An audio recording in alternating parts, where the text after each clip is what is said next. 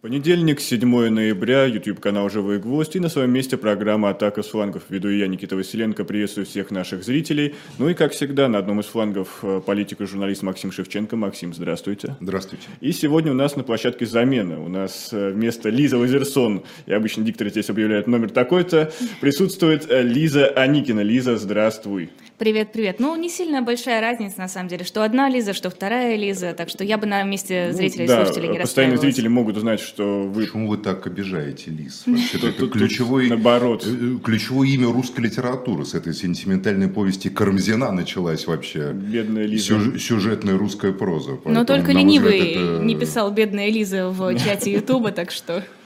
Еще напишут, в покое ленивых дураков.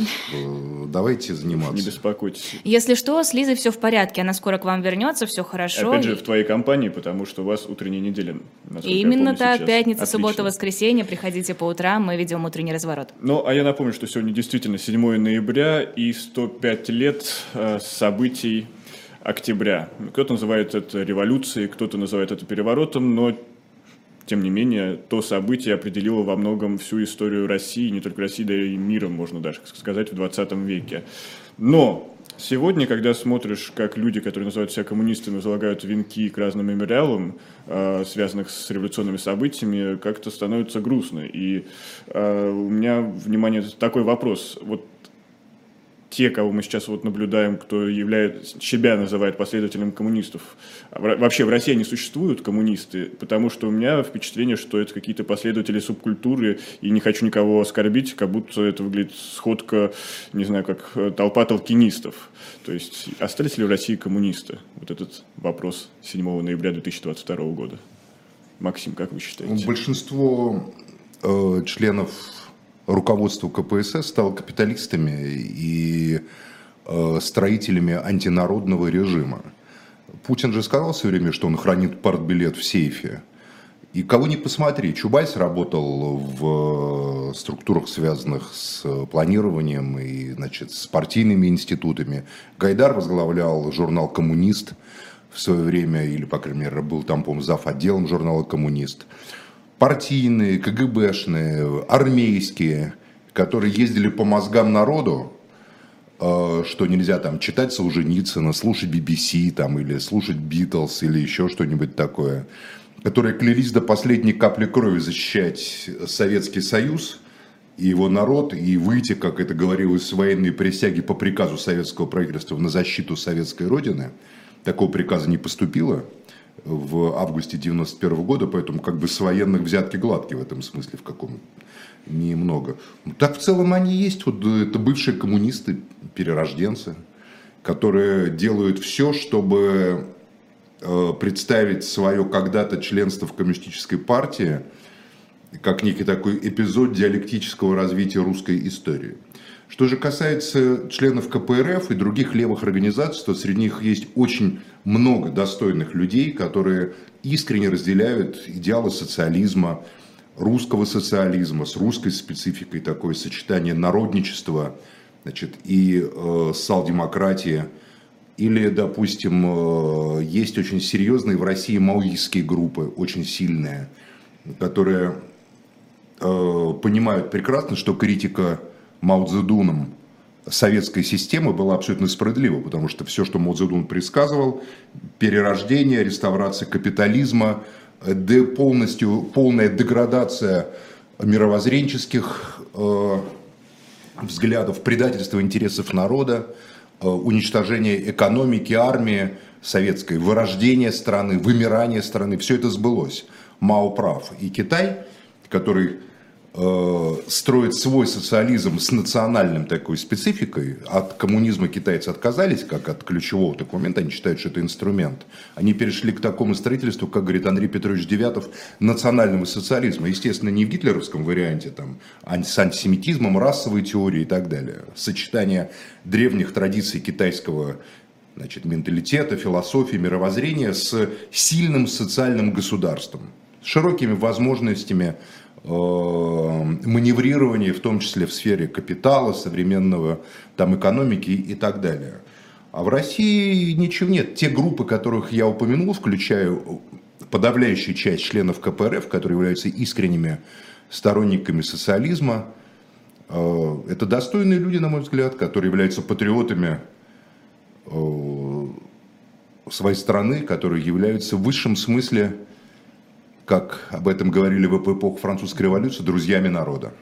Но почему не видно этих достойных людей? Где а они? что значит видно? Что вы имеете в виду, когда вы говорите ну, видно? например, разве ну, не приглашайте должны... их сюда, например. Разве не должны идейные коммунисты выступать против войны, Кому например? А идейные коммунисты выступают против войны. Где Очень они многие. выступают? Хорошо, вот вы говорите, позовите в эфир, кого позвать? Назовите конкретных Нет, людей. во-первых, давайте так. Тут э, и тогда-то, в эпоху Первой мировой войны, позиции разошлись, идейные коммунисты. Э, Были, э, значит, ленинская группа, она была очень небольшая, Наверное, в итоге и победил. которая подписал, да, но это не казалось так, что это так же будет в 2014 и в 2015 году. В 2014-2015 году это была маленькая группа иммигрантов, которая выступила с Семировальской декларацией о превращении империалистической войны в гражданскую, не только в России, но и во всех воюющих странах, в Германии, во Франции, там, в Турции, да, а, которая благодаря интеллекту и уму Ленина стратегическому предвидела то, как пойдут события на фоне того, как э, правящие элиты развязали империалистическую бойню. Ну вот и нынешнее руководство КПРФ называет себя верными ленинцами. А, это, пожалуйста, вы позовите вот сюда в эфир Геннадия Андреевича Зюганова и его спрашивайте. Я не буду отвечать за то, является он верным ленинцем или неверным ленинцем. Я анализировал его работы «Русский стержень державы». Я не считаю, что Владимир Ильич Ленин подписался бы под таким текстом, который э, прямо э, противоположен ленинской работе о национальной гордости великороссов и о том, как надо строить. Что уверен, что и Сталин не поддержал бы текст фундаментальный Зюганова, э, значит, «Русский стержень державы». Но это вопрос теоретической дискуссии, который надо бы обсуждать на площадках социалистических, левых, а не как бы внешне. Я так понимаю, вы не являетесь социалистами, и вы не сочувствуете левым взглядам. Поэтому, наверное, с моей стороны было бы не совсем корректно детально входить э, в идеологию КПРФ и так далее. Э, Но, безусловно, огромное число членов КПРФ не являются сторонниками войны империалистической. Э, У них, по крайней мере, в головах присутствует методология, которая позволяет им выбираться из-под тенет пропаганды, которая как бы заполняет в человеке все, который говорит, Родина должна идти за Родину. Социалист может поставить вопрос, а кому принадлежит Родина? Как получается так, что 90% людей живут на иждивении и убыль населения миллион триста тысяч, а, и получается, что одна Родина вот у этих людей, которые вымирают, да, и у каких-то, значит, богатых или жестоких вооруженных до зубов. Это что, один народ, что ли? Например. Ну как, День народного единства, все такое видела. Это совсем другое. День картинку. народного единства придуман Владиславом Сурковым и- и Алексеем Чесноковым было в свое время, именно для того, чтобы убрать из массового сознания 7 ноября. Никакого другого смысла у 4 ноября не было, поверьте. Вот, поэтому, э, э, собственно, в этом вопрос. Поэтому левая, жива ли левая мысль в России? Да, жива. Есть прекрасные историки и ученые. Вот Александр Владимирович Шубин, например. Один из э, выдающихся наших современных мыслителей. По своим взглядам, судя по его книгам, и мне доводилось с ним разговаривать, этот выдающийся ученый, э, ближе скорее к идеям Бакунина и Кропоткина в их современной интерпретации Ну, то есть анархист. который является формой русского социализма, потому что и Бакунин, и Кропоткин – это великие русские философы, которые э, вырабатывали идею развития социализма на негосударственных основах, а на основах развития человеческой этики и человеческого общежития. Есть Борис Юлич Горлицкий, тоже выдающийся, на мой взгляд, ученый левого толка, объявленный иноагентом, об этом надо сказать. Шубин не объявлен иноагентом, хотя книга «Золотой век теории» про 19 век, про, где он анализирует Сен-Симона, Фурье, Оуэна, Прудона, Бакунина, Кропоткина, отношения Бакунина и Маркса. Эта книга является фундаментальной. Кто не читал, пожалуйста, почитайте ее, э, прибавите себе как бы понимание того, насколько социализм и его идеи были не чужды образованному русскому обществу, русскому народу, насколько, насколько они были восприняты, насколько социалистические идеи в России конца 19 начала 20 века и народнические, и социал-демократические были не абстрактно вычитанные из книг, а продуманные, прочувствованные, э, выстраданные в каторгах, в борьбе, э, пусть даже радикальной террористической борьбе иногда, которую, естественно, мы не поддерживаем, в теоретических дискуссиях, в которых участвовали совсем не глупые и очень образованные и умные люди того времени, Михайловский, Ульянов Ленин там, и многие другие.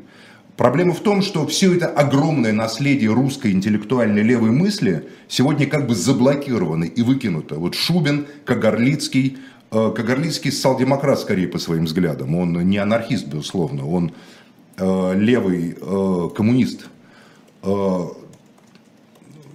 в КПРФ, ну, теоретиков такого масштаба я даже и не назову, честно скажу, внутри. Я знаю, что есть люди, они, на мой взгляд, поглощены съедены аппаратом, просто-напросто самим партийным. Ну, какая теория без практики? Значит, и практиков нет? Да, практиков ну, практики же, это же не игра, что ты пошел, там, кинул монетку в прорезь автомата и давай играй там себе с одноруким бандитом. С историей, как с автоматом не играют, как с одноруким бандитом.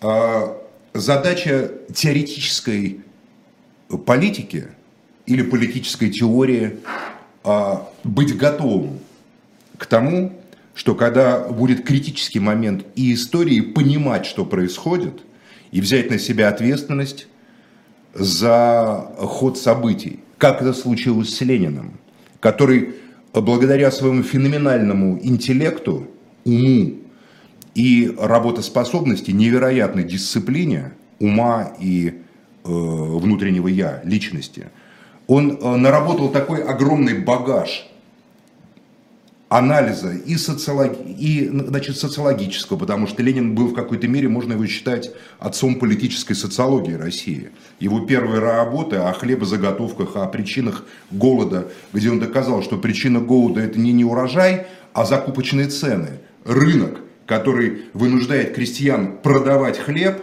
весь, чтобы оплатить долги, там недоимки, э, которые, напомню, царь простил по реформе 1861 года только в 16 году. На втором году войны народу были прощены эти недоимки.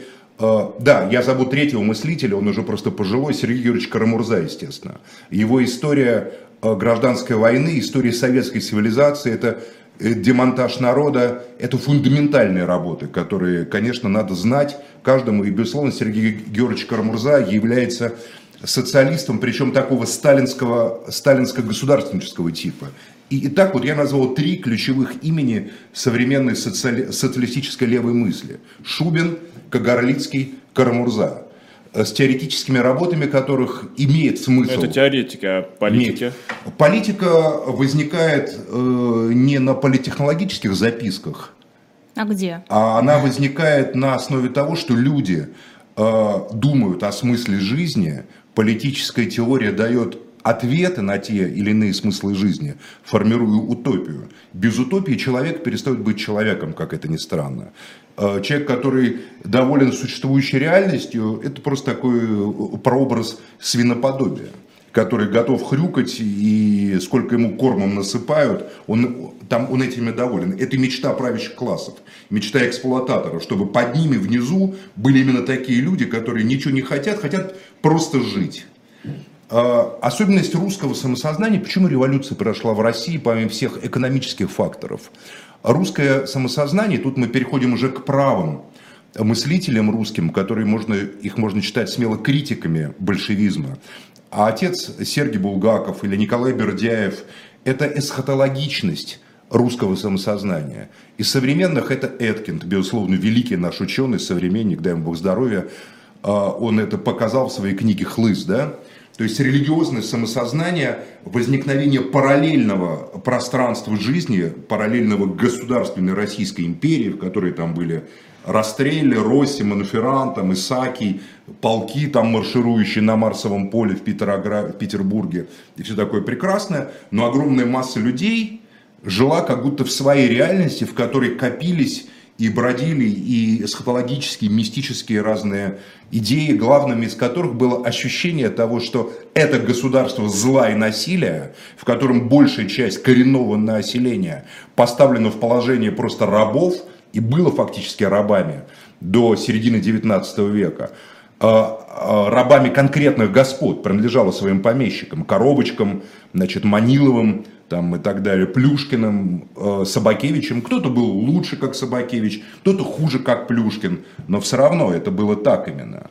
А после 61 года стало рабами рынка капиталистических отношений. Помещики-то все получили, как говорится, выкуп за потерю своих значит, трудовых ресурсов в лице крепостных, а крепостные получили какие-то отрезки земли, которые они обрабатывать не могли. Это все вопросы самосознания, теории. А где нынешние Это политики, которые откроют глаза, которые спящих, скажем теория, так, пробудят? Теория есть, а горячие сердца есть, а, есть люди, которые добровольно пойдя в армию или будучи призваны в армию, остаются людьми левых взглядов, социалистами, и овладевая помимо теории еще и навыками владения оружием, а, они владевают в совокупности тем инструментом, который, э, как сказал Мао Цзэдун, рождает власть. То, что власть рождает именно винтовка, а не партийные склоки, интриги и демократические выборы.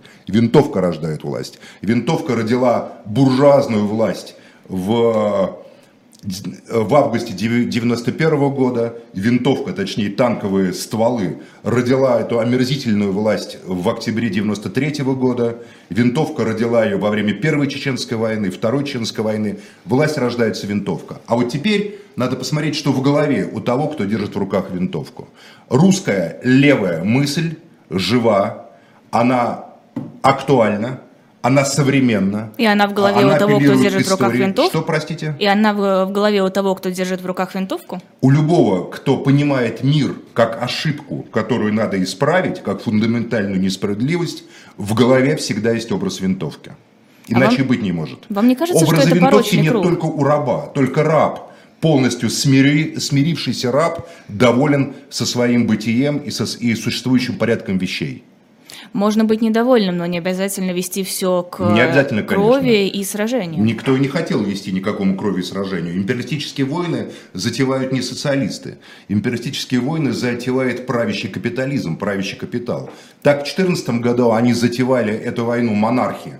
Немецкий монарх, русский монарх, австрийский монарх, британский монарх затевали мировую войну для того, чтобы сбросить, как говорится, Э, излишнюю финансовую нагрузку с себя. Война – это способ списания долгов. Это война – это способ лопнуть э, финансовый пузырь.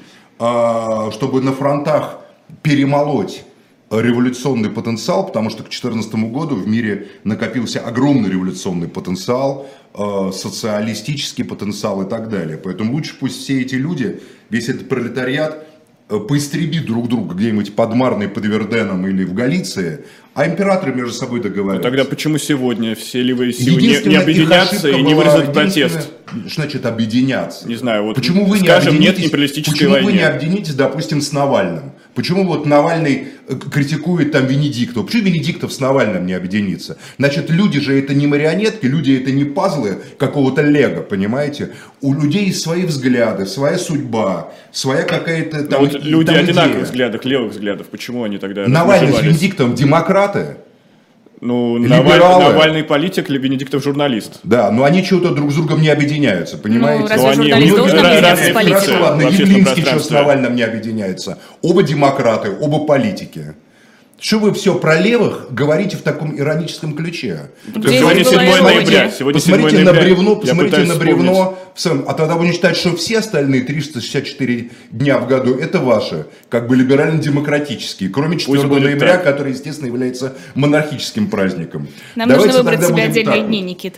Да, поэтому, поэтому, собственно говоря, э, что значит объединяться? Еще раз говорю, э, это не игра это не пазлы. Это вы говорите сейчас как какие-то конструкторы, сидящие на Старой площади, которые полагали, что вот так вот можно создавать э, На Старой площади сейчас один принцип «разделяй и властвуй». Я просто Этот не... принцип всегда был, есть и будет. Этот принцип всегда был, есть и будет. Люди объединяются из-за э, схожести интересов, целей и задач. Для этого эти интересы, цели, задачи надо сформулировать. Люди потом ссорятся. Вот Октавиан и э, Марк Аврелий, которые ненавидели друг друга в истории Римской империи, объединились против значит, Цицерона, там Брута Кассия, да? Как только они победили, убили Цицерона, значит, Брута и Кассия победили при Филиппах, они развязали между собой кровавую гражданскую войну, в итоге остался только один Октавиан. Это, э, ну, как бы другая форма истории, но это модель.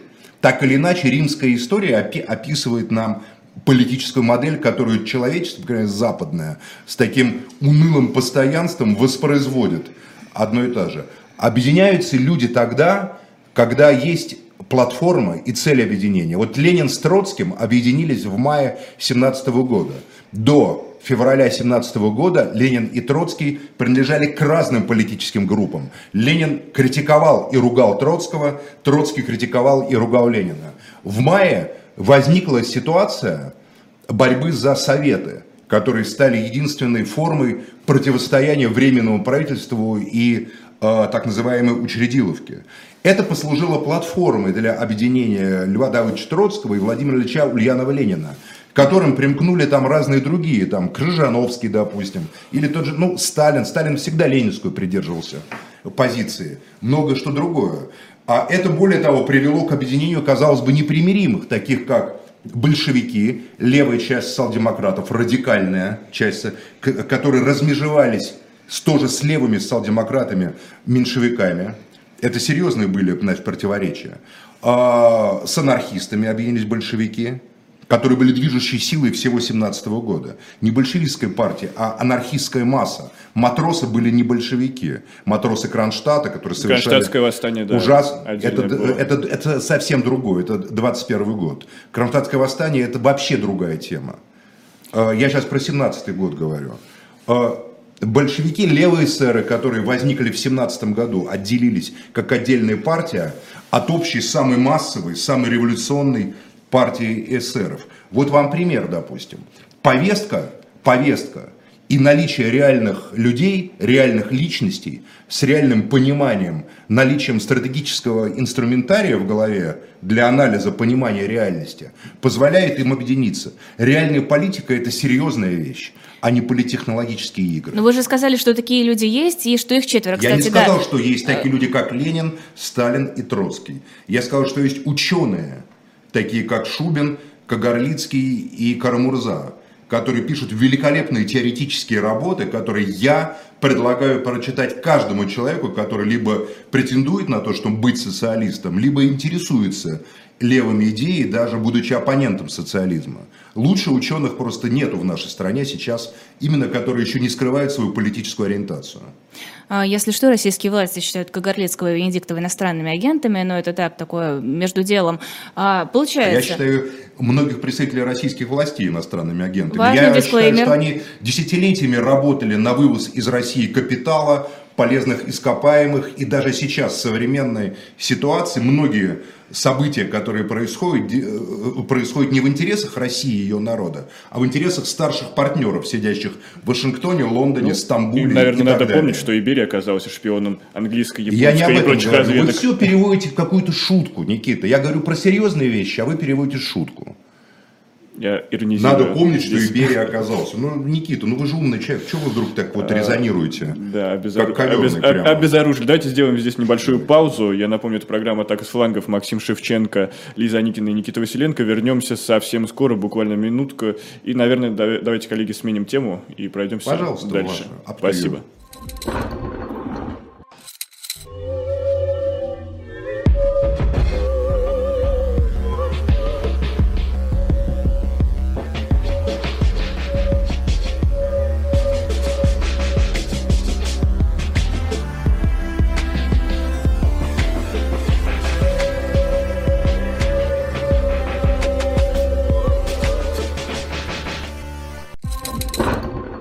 Продолжается программа «Атака с флангов». Никита Василенко, Максим Шевченко и Лиза Аникина. И мы двигаемся дальше. Важное событие ждет нас в этот вторник, э, наверное, даже в ночь со вторника на среду. В Соединенных Штатах пройдут выборы в парламент, более известный как Конгресс. И здесь многие-многие замечают, что неспроста э, на фоне выборов идет отступление под Херсоном. И вот, э, Максим, я знаю, вы тоже эту позицию разделяете. По крайней мере, вы в своем телеграм-канале «Макс атакуют» репостнули. Нет, я так, я репостнул с комментариями. С комментариями. Я не могу вот, сказать, что я разделяю. Моего текста именно с таким содержанием нет. Да, но может, я не знаю, ну, почему идет отступление под Херсоном, да, поскольку я не являюсь специалистом э, в военных каких-то делах, военно-тактических Но с политической точки зрения, как эти события могут зрения, быть связаны? Я считаю, что вся эта война э, я считаю, что события на поле боя являются просто инструментарием для решения стратегических глобальных вопросов это такой пример э, глобальной войны, э, в которой правящие элиты, ее развязавшие, хотят избежать того, что случилось в период с 14 по 18 год, когда они упустили ситуацию из-под контроля. И как война, которая ими планировалась как управляемая и краткосрочная в 2014 году, превратилась в пятилетнюю, там, четырехлетнюю страшную бойню с исчезновением, провалом в черную дыру одной из э, важнейших стран всего этого мирового порядка, России, Российской империи, уничтожением правящей династии, физическим уничтожением правящей династии и э, созданием на территории Российской империи некой принципиальной альтернативы мировому порядку. Сейчас они хотят держать все под контролем, для этого очень локальные, очень локализованные боевые действия, очень локализованные страдания людей, э, применяются разные формы уже не просто армии массовые, которые звереют и которые тяжело, как говорится, удерживать от пропаганды, а ЧВК, разные новые виды а ЧВК. Они не звереют? А, они не звереют в, в экстенциальном смысле. Они, наоборот, как бы наливаются такой силой э, в смысле внутренней корпоративной кастовой верности и говорят, мы вот как вот такие средневековые банды. Банда – это не оскорбительное слово, а банда как союз. Вот, не знаю, там каких-нибудь наемников, да, вот там Шварцехауфен, черные отбросы, знаменитая, значит, банда, группа рыцаря Флориана Гайера во время крестьянского войны, даже Энгельс, значит, упоминал, да, внутренняя этика, корпоративное сплочение, мы верны только своим братьям, настоящее мужское начало, там и так далее. Такой, то, что является во многом оплотом и основой фашизма, классического элитного фашизма, о чем писал значит, и э, Юлиус Эвола, о чем писал Кадриано, создатель Железного легиона, о чем грезил Габриэле Данунцио, один из идеологов и создателей итальянского фашизма. Вот такой как бы «Менас Бюнде», союз, значит, мужчин, настоящих такой, как бы объединенных там волей к насилию, к войне и, и, и, идеи такого коллегиального сверхчеловечества. Подождите, звучит очень и, мощно. И это, и это ин, единственный инструмент, для правящих элит держать ситуацию под контролем. Плюс к этому мы видим, что нет никакой задачи захвата Украины, разгрома Украины или победы Украины. Есть задача, я об этом говорил с самого начала, бесконечной, бесконечной войны, как в романе Димы Быкова «ЖД», помните? Да, Там где-то идет, роман. а где-то на периферии бесконечно штурмуют какую-то деревню, как будто прям по Быковскому Тем не менее, есть регионы, которые тесту. стали частью России, это уже прописано в нашей Конституции. То есть э, конкретный захват ну, это просто говорит о том, правящие элиты посылают сигнал, что государственных границ больше нету, что эти государственные границы не имеют большого значения, правил нету, нету ни Ялты, ни Потсдама, ни Версаля. Вот как события 1938 года, Аншлюс Австрия, э, уничтожили Парижские и Версальские соглашения и разные другие там соглашения, значит, значит, Генуэзскую мирную конференцию, там, которая, значит, с разных сторон. Вот Гитлер сказал, вот я вот так вот. Все, международного права не было после этого. После этого можно было всюду вторгаться, аннексировать, там, Польшу аннексировать, Чехословакию делить, там, Финляндию, там, Китай, создавать на месте Китая Манчжоуго на, на месте Северного Китая японцы создавали. Манчжоуго, Манчжурия тоже была. Вы же, наверное, смотрели фильм Бертолуччи «Последний император», да? Вот император этого марионеточного государства, наследник древней китайской династии императоров, там, значит, манжурской династии последней. Там, пожалуйста, это был субъект международного права Манчжоуго, между прочим. Там были посольства, были послы и все такое вот, прочее. Максим, вот говорите... эти события сейчас тоже нам говорят о том, что международного права больше ну, вот нет. смотрите, вы упомянули Ялтинские Только я считаю, что не Украина, это, не Украина это начала, не Украина. А Ялта реально и Потсдам и Хельсинки, которые были продолжением и Ялты, и Ялты, и Потсдама, завершились, конечно же, в 90-м году с аннексией Германской Демократической Республики. Ну, допустим, допустим, но все равно вернемся к Ялте и Потсдаму. Разве Владимир Путин не является таким рыцарем-охранителем итогов, в том числе юридических итогов э, Великой Отечественной Второй мировой войны. Он итогов. об этом упоминает почти каждое выступление с поводом и без. Этих итогов больше нету. Их нету в 90-го года. С того момента, когда, вопреки всем решениям союзников, Германия э, стала единой, вне какого-то мира. Я всегда был сторонником объединения Германии, но важна процедура в политике, вы знаете.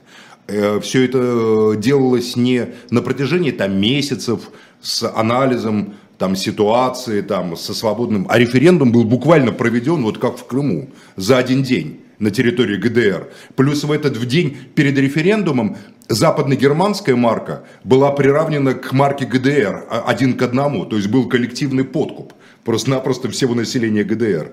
Понимаем, что ГДРовская марка была гораздо дешевле, чем западно-германская. Значит, это можно.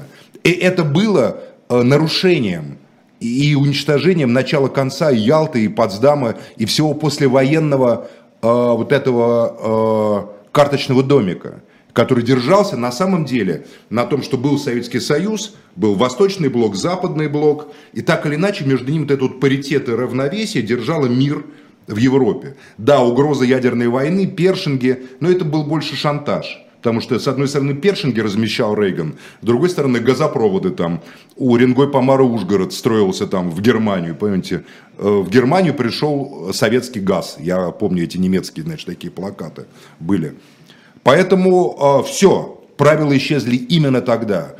Разрушение ГДР, уничтожение ГДР, аншлюз ГДР, назовем вещи своими именами, субъекта организации государства, признанного субъекта Организации Объединенных Наций, участника всех Олимпиад, а, а, государство со своей экономикой, идеологией, вы говорите, ну там немцы и тут немцы. С точки зрения нацистов и австрийцы это немцы, понимаете? Тогда и Австрию можно оккупировать было. А почему тогда в ГДР оккупировали, а Австрию не оккупировали? А между прочим, разница между жителями Бранденбурга или Саксонии и Баварии и Швабии, может, даже будет не такая уж и маленькая, а побольше, чем между русскими и украинцами в каком-то смысле. По крайней мере, житель Бранденбурга не всегда поймет швабища диалект, швабский диалект. Да, это диалект, на котором говорил Хайдегер, на котором говорили другие великие немецкие философы, ученые. Над швабами принято смеяться в Германии. Они так смешно говорят с их точки зрения. Хотя это язык высокой философии и высокой поэзии Южной Германии.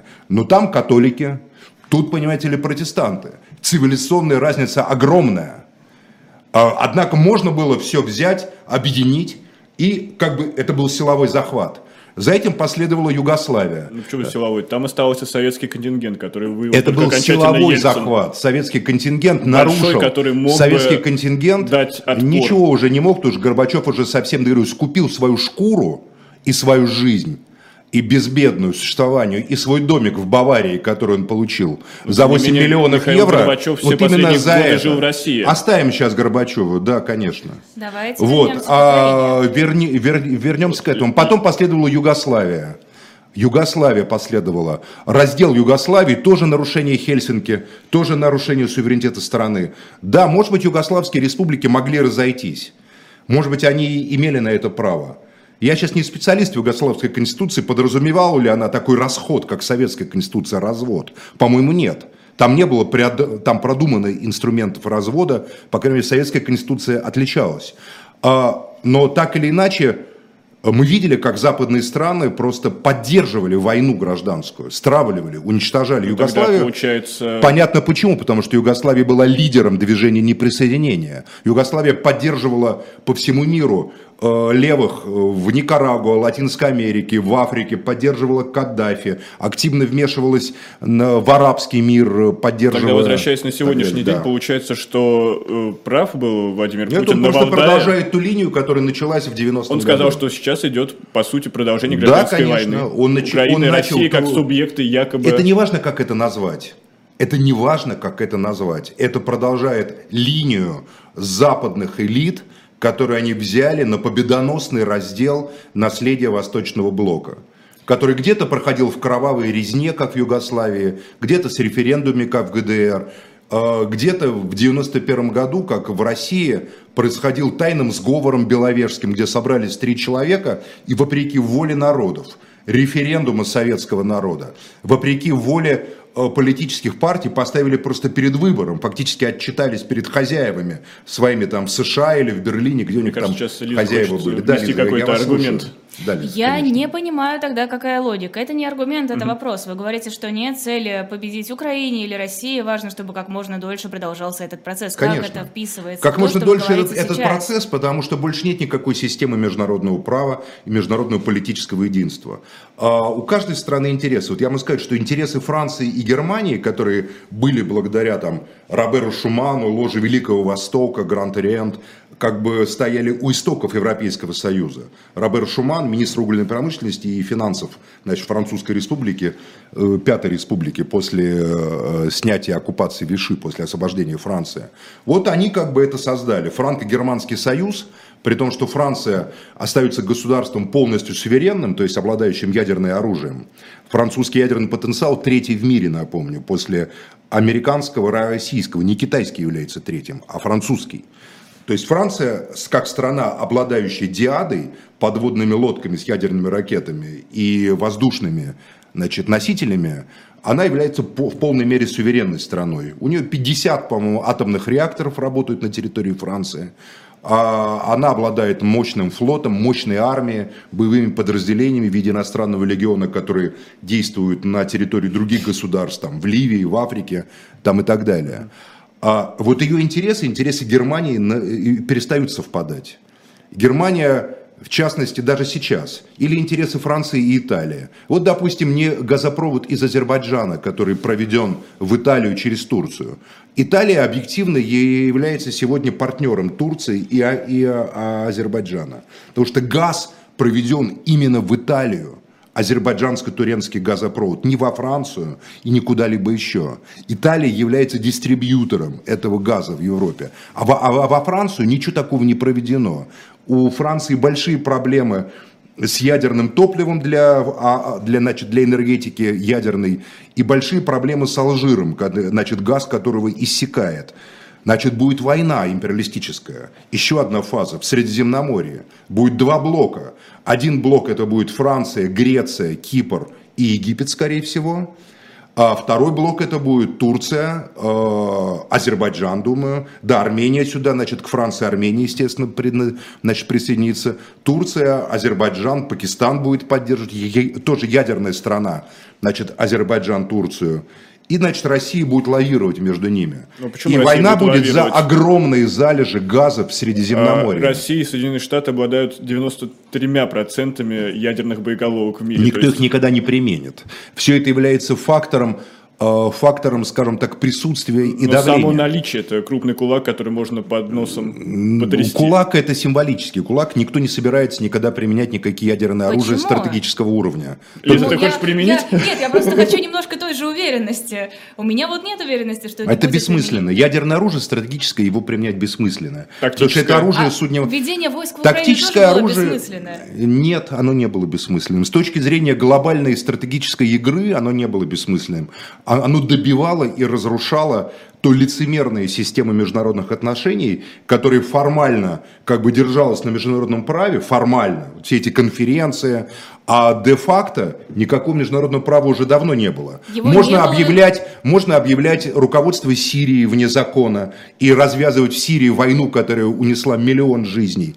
Можно вторгаться в Ливию. Сегодня, понимаешь ли, а, там Обама объявляет Каддафи братом, братом буквально, вот обнимает его публично, говорит, you are my brother, my older brother, мой старший брат. Обама говорит, проходит два года, и Хиллари Клинтон говорит, вау, когда, значит, Каддафи убивают, госсекретарь США, значит, там жутким способом разрывают эти зверье на части перед камерой. Она радуется этому. Но в любом случае, что Никаких нет ни норм, что Сирия, ни норм, что ни законов. Ливия, а, американцы или блок НАТО, они заранее предупреждали, то есть они как минимум подготавливали в информационном поле Да и Путин заранее предупреждал украинское До руководство. 24 Это февраля в публичном И пространстве. Путин постоянно предупреждал украинское руководство. Вспомните, вспомните Марию Захарову, Потому которая... Минские, и Минские соглашения, Минские соглашения- там соглашения, или да.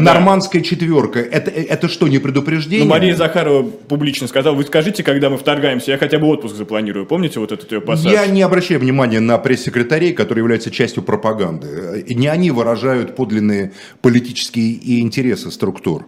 А Нормандский формат, вот это политически, в них участвовал Путин, Порошенко, как мы помним, там лидеры Германии, Франции. Минские соглашения, где американцы значит, участвовали тоже. Пожалуйста, Минский формат тоже был реальным совершенно. Там все было сказано, там все, все, все обо всем говорилось. Что там было сказано? Что Украинск- Россия 24 февраля намерена ввести войска Ну, а кто сообщает Украины? день? День X никто не сообщает. Потом, э, на мой взгляд, еще раз говорю, что война была неизбежна. Потому что она... Я говорил о войне. Вот я говорил, помните, мы здесь с вами говорили на «Эхо Москвы» еще, начиная осень, говорю, война неизбежна. Почему я это говорю? У меня нет никакой инсайдерской информации, я ни с кем из них не общаюсь. Но я как, как человек, обладающий хотя бы каким-то э, системным мировоззрением и способностью к анализу, да, я прекрасно понимал, что противоречия между разными империалистическими центрами и блоками зашли так далеко, что они неизбежно прибегнут к войне как способу снятия этих противоречий, снятия финансовых обязательств перед народами, долгов и, и так далее, и так далее. Перед войной был ковид. Два года ковидного фашизма, назовем вещи своими именами, пусть YouTube на нас не обижается, когда людей просто загнали по домам, травили собаками. В Голландии те, кто не Но хотел в там, вашем Китае, не лечили, извините, не говорю, в вашем, лечили. ну, Китай, который вы так часто приводите в пример, там более жесткий был карантин. Да, конечно, Там людей целыми да. городами Вот после запирали. 20-го съезда, на котором Си Цзиньпина избрали, карантин закончился. Ковид побежден. Так удивительно, Ну, понимаете, то это есть совпало... маоистский Китай действует так, по такому же принципу, Китай как и капиталистическая не Европа. маоистский, Китай постмаоистский. Ну, постмаоистский. Он продолжает. Я не противопоставляю друг другу. Китай это тоже одна из Получается, форм что все действуют в одной логике. правящей и верхушки, конечно. Неважно, каких они Держать, левых, их правых. логика такая, держать под контролем народа. Держать под контролем народа. Тогда зачем Единственным лидером, который попытался этого не делать, был Лукашенко. А Он за он это горько в заложниках свой собственный народ? Он горько за это расплатился. понимаете? Нет, там народ живет по-разному. По- Поверьте, я в 20 году ездил на родину моего деда. Я резко, решительно осуждаю жестокостью по отношению к демонстрантам. Но Беларусь живет гораздо лучше России. В десятки раз лучше России. Деревня моего деда, Каменецкий район Брестской области, деревня Щербово. Каменные дороги, великолепные каменные дома, по две машины, 4 гектара. Это действительно э, так, Там, в- когда- там в аренду, в лизинг техника по дешевым Первое, ценам. что впечатляет, это Закупки. дороги во время Нет, закупки. заезда На западе в Беларусь. Беларуси вообще люди богато живут. Говорят, хуже, чем в Польше, но лучше, чем в России, так как в России не снилось даже, понимаете, как там живут люди. Поэтому по-разному это, это все было. Я не противопоставляю Китай и Запад. Э, Китай в, в этом смысле дав- давно не коммунистический.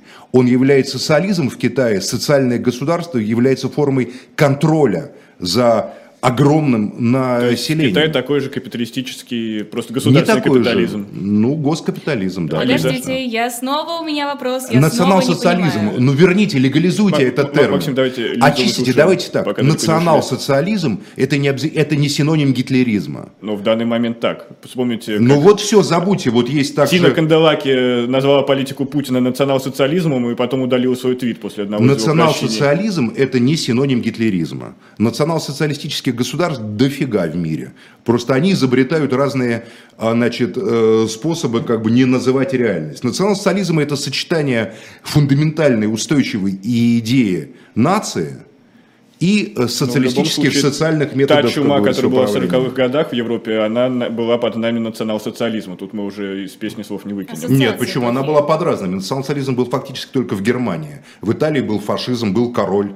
Э, Если гитлеровский нацизм был абсолютно такого российского и антисемитского ужасно чудовищного там свойства, совершенно омерзительного, Э, итальянский фашизм э, был совсем иной. Там не было расизма, безусловно, в Италии. в любом случае они впустили Там... войска СС, которые уже проводили ну, а вы бы не впустили, акции. если бы к вам постучали бы войска Но СС. Если бы к вам прилетел Рима Скорцены, должны были если бы к вам кто-то Скорцены прилетел бы на планерах, вы не открыли бы ему дверь? Э, хороший Внезапно, вопрос. да, вот именно. Поэтому... Зная твой флегматизм, мне кажется, ты бы сказал, да и ладно, пусть летают, зачем мне А итальянцы, между прочим, воевали, сражались было огромное движение сопротивления в Италии, понимаете? Ну и 130 тысяч итальянцев были под Сталинградом в поддержке 6-й армии Паулюса. Чему мы опять набрасываем какие-то бусинки? Я вам картину в целом обрисовываю, а вы в какие-то пазлы тоже не можем Да, были, конечно, факты. и мы это не простим. Ну и румыны были, знаете ли, под Сталинградом. Однако в 1944 году товарищ Сталин почему-то награждает после войны короля Михая, Михая короля Румынии орденом Победы. Потому что румынская армия вовремя а, повернул штыки. Ну, не, э, было бы хорошо, если бы это сделал под Сталинградом, конечно, а не в 1944 году, после уже Яско-Кишиневской операции. Но так иначе румыны только в боях с немцами потеряли почти 400 тысяч человек. Поэтому румыны, как бы с точки зрения Сталина, Но который понимал толк, толк в истории, э, ну, в какой-то мере, да. Хотя тут на самом деле более сложные были конструкции и более сложные были у него идеи. У нас для этого нет времени обсуждать долго. Короче, мирового порядка нету, правил нету. А, нету, мир разбился на разные блоки, как зеркало огромное То разбилось. есть мы живем в эпоху войны всех против всех по Мы живем в эпоху восстановления империализмов, как глобальных, так и локальных. И мы в нашу эпоху есть еще один фактор. Есть постимпериалистическая глобальная такая вот структура. Допустим, в 2014 году не было такой системы, которая господствовала бы над всем миром. Была британская империалистическая модель, немецкая, российская, американская, там, французская, там, да, японская, например. Я называю те империализмы, которые... Ну, там итальянская еще. Надо вспомнить с их Абиссиниями, Ливиями, Триполитани они называли, там и так далее. А а сейчас есть еще некая сила, которой не было тогда. Это глобальный транснациональный э, капитализм, который носит формы транснационального капитализма, который вы не можете привязать э, транснационального империализма, или я, как я его называю, постимпериализм, который вы не можете привязать ни к Лондону, ни к Вашингтону, ни к Москве, ни к Парижу, но который взаимодействуют с Лондоном, Вашингтоном, Москвой, Парижем, Пекином там, и так далее неуловимая сила, но вполне описываемая. Тогда с кем взаимодействует Евгений Пригожин, который сейчас, как никогда, Я не знаю, центры? Э, Давайте мы не будем, потому что а, они сразу чуть что в суд подают, с кем они взаимодействуют, напишите ему письмо. Он отвечает Консорт, в своем чате, да, напишите, Евгений Викторович, с кем вы взаимодействуете? Вопрос. Пусть он ответит. Хорошо, давайте не о Пригожине, а о ЧВК поговорим. Да, давайте о ЧВК поговорим. Собственно... Я считаю, что нет никаких частных военных компаний, это просто маски, одетые на государственные в силовые структуры. А, Зачем нужны маски? Да. У нас есть... Маски нужны то, потому что армия старого типа в государстве старого типа связана с народом. Армия структура призывная, в первую очередь. И вот эта вот убогая мобилизация, попытка, это попытка Министерства обороны, армейских структур восстановить свой статус за счет связи с народом. Им это сорвали. Я считаю, в смысле, мобилизация... сорвали? Да, конечно, сорвали. Кто потому сорвал? что, ну, например, потому что вы знаете, что в ходе Сердюковской реформы военкомы были переведены на гражданский статус. Они перестали быть военными. Военкомы подчинялись региональным властям. Только два года назад военкомы вернули, я думаю, готовясь ко всем этим мероприятиям, в армейское подчинение но только одного военкома. Все остальные сотрудники военкоматов по-прежнему штатские. Там председатель муниципального округа. Э, да, да, да, тем более, понимаете? Какая нахрен мобилизация? Кто за мобилизацию? Губернатор отвечает, это чисто армейское военное дело. Это вытянули из рук армии, но в идиотском виде выглядит армия в первую очередь. То есть на самом деле армия к мобилизации не готовилась, моб планов не составлялась, она даже не была не в состоянии это сделать. Кто сорвал-то? Э, я считаю, что те, кто боится усиления армии в ходе войны. Любая война приводит к усилению влияния армии потому что появляется огромное количество ветеранов, появляется огромное количество генералов, усиливаются бюджеты, идет, идет призыв. Чем дольше война, тем сильнее влияние роль армии в обществе. Так как армия а, последний из государственных институтов, который сохраняет связь с народом, еще раз говорю, в силу разных причин, призыва, того, что люди идут в военное училище, вот от юных лет до там, пожилых э, там, времен, там армия, как бы, она является частью общества. Даже вот эта вот буржуазная армия, которая сделали все, чтобы эти связи разорвать.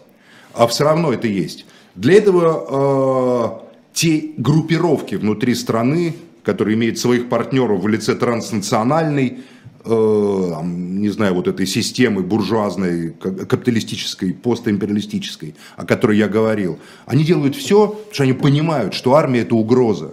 В случае любого крушения режима армия переходит в следующий исторический эон. А вам не кажется, что угроза это как раз создание ЧВК? Это чистая ЧВК это не армия. А не армия, ЧВК это, это, это наемничество, как классические Правильно, казаки. это альтернатива классической системе формирования армии. Классическая система формирования армии – это призыв ну, допустим, или мобилизация. Любом, э, при Еще раз, исходе, Никит, да. ЧВК это не армия. Именно Это для не этого армия. ЧВК и созданы. Но это тысяча вооруженных наемников, которые можно Правильно. использовать на свое усмотрение. Кому можно использовать? Ну, допустим, даже если у них есть какие-то хозяева в Послушайте, бизнесе. кому? Любой военный, любой солдат, получая в руки оружие, любой офицер, любой генерал, плохой он или хороший, там жирный он или худой, подтянутый он или э, идиот, там, умный он или, э, не знаю, он дает присягу государству и народу. потом солдаты Кому совет- ЧВК дает присягу? Устроят советы и без... Есть Пригожин, окей, есть Пригожин. Да что вы прицепились к Пригожину? Да, Пригожин это просто маска. Это просто спикер. Это Подождите. вам кто за Пригожиным? Вы задавали себе вопрос, кто за ним стоит? Вы правда верите, Нет. что один питерский бизнесмен, пусть даже успешный, удачливый, близкий к Путину, может создать десятки тысяч, как он сам Окей, говорит? Ему помогли, хорошо, но если Кто Пригожин... помог? Не Это, суть, есть глав- не это, суть. Нет, э- это и подождите. есть суть. Те, кто, Кто ему помог? помогли, вряд ли общаются Кто те напрямую с этими ЧВКшниками. Это Почему вы скажите? так считаете? Нет, ну подождите, есть спикер, который со всеми эффективно Почему общается, вы так считаете? вербует. Он даже не военный. И что? То есть, получается, у вас в вашей системе, получается, что не военный человек, хоть и герой России или герой ДНР, руководит десятками тысяч э, военных, Верховный организованных главнокомандующий. людей. А? Верховный главнокомандующий Российской Федерации, человек не военный. Это, слушайте, Верховный главнокомандующий дает присягу Конституции, приносит присягу служить стране, народу. Как он ее исполняет, это уже другая тоже тема. не дают присягу, Кому? предлагаю. Они контракт подписывают. Вот, хорошо, они подписывают контракт, у них есть вот этот идейный вдохновитель Пригожин, Еще раз. со всеми разговаривает. Еще раз, Лиза, услышьте меня. Ребят, пожалуйста, опомнитесь. Армия, ФСБ, МВД, э, не знаю, там, Росгвардия присягает служить государству Да. и народу. Да. ЧВК какую присягу кому вот дает служить? никакую, потому они опасны. Поэтому они, значит, они не то, чем, чем, а- чем они вам кажутся. Значит, на самом деле никто бы не позволил, если, конечно, мы не считаем, что в современной России ситуация напоминает 1918 Ну год. вот у меня параллель Да. уже проходит. Солдатские А, советы нет, отказываются выполнять Нет, приказы командиров, ничего- а в это время ЧВК берет на себя инициативу. Значит, они не то, чем они, вы их считаете. Значит, это структура, это ЧВК, нет никаких ЧВК. Есть какие-то структуры военные, армейские, разведывательные, специальные подразделения, которые вам говорят, что они ЧВК, и поэтому обсуждайте, пожалуйста, Пригожина, его телеграм-каналы, его выступления и так далее. А на самом деле это боевые подразделения. То есть они все тоже дают присягу, вы это хотите Я не сказать? знаю. Я хотел бы это знать, но кто это мне расскажет? Пригожин, я не напишите знаю. ему на почту. Я не буду ему с ним переписываться. Вы напишите, вы журналисты. У меня с ним особые отношения. А, поэтому, пожалуйста, я не знаю, кому они дают присягу. Дают очень хорошо, но тогда кто подчиняются ли они военной прокуратуре? Любой военный, который нарушает присягу, к нему приходит военный следователь, военный прокурор, ФСБ специальный, который следит за политическими взглядами армии. Вот в армии специальное КГБ, контрразведка армейская, это не армейская была структура, это был Комитет государственной безопасности. Сейчас это ФСБ. Я не знаю, как организованы эти отряды ЧВК. Я ничего про это не знаю. Вот, я же, могу посмотреть в учебник. знаем, я могу посмотреть в учебник, там устав И, по- и понять, как организован взвод, рота, батальон, полк, бригада. А вдруг они тактическая- вообще по натовскому образцу себя организуют? Я не знаю. Это же предательство. И мы не знаем. Это не предательство. Можно организовывать по любому суперэффективному образцу, который выходит к победе. Знаете, Красная Армия 41 года организовывалась по своим уставам. Выяснилось, что эти уставы проигрывают немецким уставам. К 43 году за основу реорганизации взяли во, во многом организацию вермахта. Немецкой армии это, это привело к успеху, это привело к победе, потому что правильная организация, современная, которая была в немецкой армии, так, тактики и оперативного искусства, помноженные на ресурсы и мощности Советского Союза, привело к резкому перелому и к доминированию. Это за, заслугой интеллекта и воли Сталина, безусловно, в войне. Вот эта реорганизация, которую Не знаю, очень тяжело было бы провести. наш народ выиграл вопреки Сталину. Ну, это ваша позиция, да. Он выпал, он выпал благодаря, благодаря иконе Казанской Божьей Матери, которая облетела вокруг Москвы. Я так полагаю, что вы, наверное, Никита, правы. на летающей тарелке. Это была программа «Атака с Нет, флангов». на Ил-2. А, Мы вернемся на следующей неделе, а сразу после нас Виталий Демарский ответит на ва- ваши вопросы. А в 6 часов в программе «Тираны» адмирал Колчак, как, всегда, обсудят Айдар Ахмадиев и Сергей Мутман. Оставайтесь с нами. Всего доброго.